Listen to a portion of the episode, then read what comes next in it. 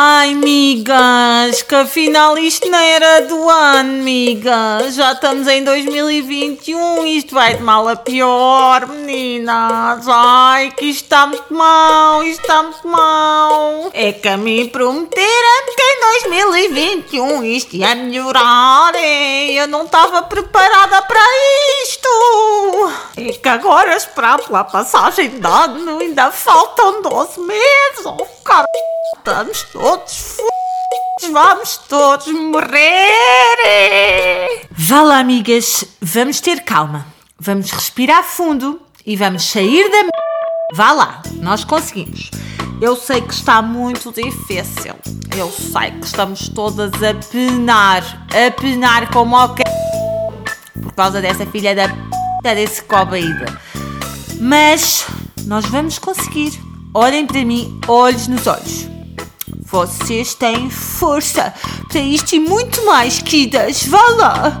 Não desistam! É assim, o tema da culpa foi ligeiramente abordado no último episódio, mas eu depois fiquei a refletir e eu acho que não é suficiente. Vocês não sentiram o mesmo? Afinal, a culpa é uma filha da p que dá cabo de nós milfes, verdade ou mentira? Até de nos auto-chamarmos milfes, nós temos que sentir culpa. Vocês não têm reparado? Pois é, essa filha da p dessa culpa tem que ter um episódio só sobre ela. Porquê? Porque eu sei que todas nós, mulheres e mães, vivemos com esta c... deste peso às costas desde o momento em que engravidamos. Verdade ou mentira? Hum? E o que eu sei é que, infelizmente, ela nunca mais nos larga até nós falecermos. Pois é, nós vamos ser sempre as culpadas de tudo, tudo o que se passa na vida dos nossos filhos fofuchas. Todo! Desde um, eles serem uh, primeiro-ministros e salvadores da pátria, a eles serem uh, uns debocheiros que só fazem. É verdade. Tudo o que eles fizerem vai ser culpa nossa. Já repararam? Hum? E isto começa logo quando nós engravidamos. Pois é. A partir daí, todas as nossas escolhas vão contribuir para o bem-estar daquele ser que nós carregamos dentro da barriga, é verdade?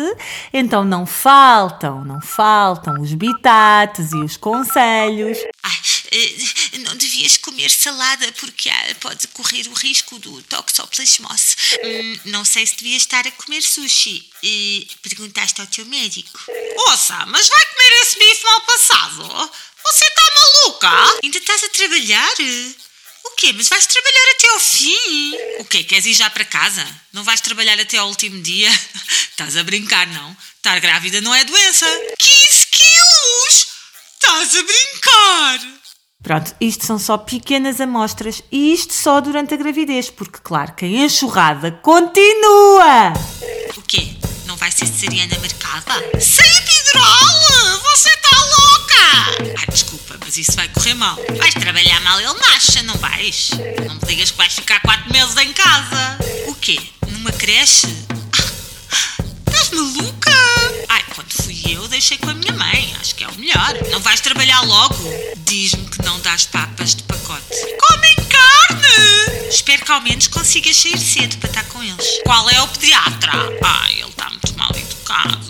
Isto é falta de pulso. Vocês têm que ser mais firmes com ele. Vais pôr o bebê a dormir na tua cama? Ainda mama! Só uma amostra, certo? Do nosso dia a dia a partir do momento em que somos mães. É bitates, bitates, bitates, bitates, bitates, bitates, culpa, culpa, culpa, culpa, culpa! Tudo o que nós decidirmos agora vai ter implicações sobre o futuro da criança entre ele ser o salvador do universo ou um psicopata. Portanto, se vocês lhe dão atum ao jantar, é provável que ele em psicoterapia descubra que é por causa disso que ele matou 10 pessoas. Estão a ver? Epá, não se aguenta esta pressão, pessoal. Deixem-nos em paz. Ah, e sabem o que é que eu também descobri nesta experiência sociológica? É que eu acho, tenho 90% de certeza que isto só afeta as mulheres. Digam-me de vossa justiça, dilfes que me estão a ouvir. Hum? Como é que é, papais? É que eu tenho a ideia que isto é mesmo uma coisa, uma cena nossa, nossa das mulheres que herdámos das nossas mãezinhas que pobres viveram em tempos de ditadura. E eu acho que já é a altura de nós nos libertarmos desta herança maldita, genético-cultural, sociológica, que cai sobre nós. Vocês não concordam?